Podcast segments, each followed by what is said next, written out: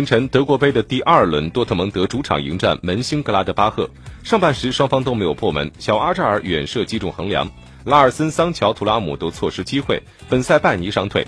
在下半时温特助攻图拉姆打破僵局布兰特三分钟之内打进两球将比分反超最终多特蒙德以二比一逆转战胜门兴。多特晋级了德国杯的第三轮。